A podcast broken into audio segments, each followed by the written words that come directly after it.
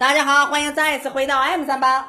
呃，李志国，我是李卢特拉曼。在这个奥特曼的世界当中，几乎所有奥特战士都有自己的人间体呀，有的还有几个人间体变成一个奥特曼。对人类来说，奥特曼有人间体是一个非常光荣的事情。那么，当奥特曼的人间体真的好吗？啊，完全没有弊端吗？是否有什么不为人知的秘密呢？今天就为大家一起来分析一下，当奥特曼的人间体是福还是祸。首先，当奥特曼的人间体是否需要具备一些条件呢？答案是肯定的。奥特曼不会随便选择人类作为自己的人间体。如果选到了一些报复社会的恐怖分子当人间体，那可就麻烦大了呀！不用等怪兽出现，这个奥特曼就早已把地球炸了个粉碎。所以，奥特曼的人间体必须具备一个特质，那就是善良、勇敢。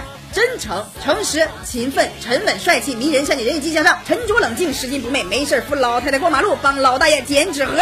听到这一点，你还有能力当人间体吗？所以当人间体并不是那么容易的。我们就来举几个例子吧。一，奈欧斯奥特曼的人间体神乐元气。这个奈欧斯奥特曼的人间体可以说是奥特曼中最悲催的一个了。在曾经五月天的一个 MV 当中，《少年他的奇幻漂流》中，就讲述了奈欧斯奥特曼的一生，帮助人类消灭怪兽，却不被人。类理解，背负着人类的骂名，甚至被怪兽打死，也没有得到人类的关心。大家可以仔细想象一下，身为一位奥特曼的人间体，其内心的阴影面积大概是多少呢？二，奈克瑟斯奥特曼的人间体记忆失准。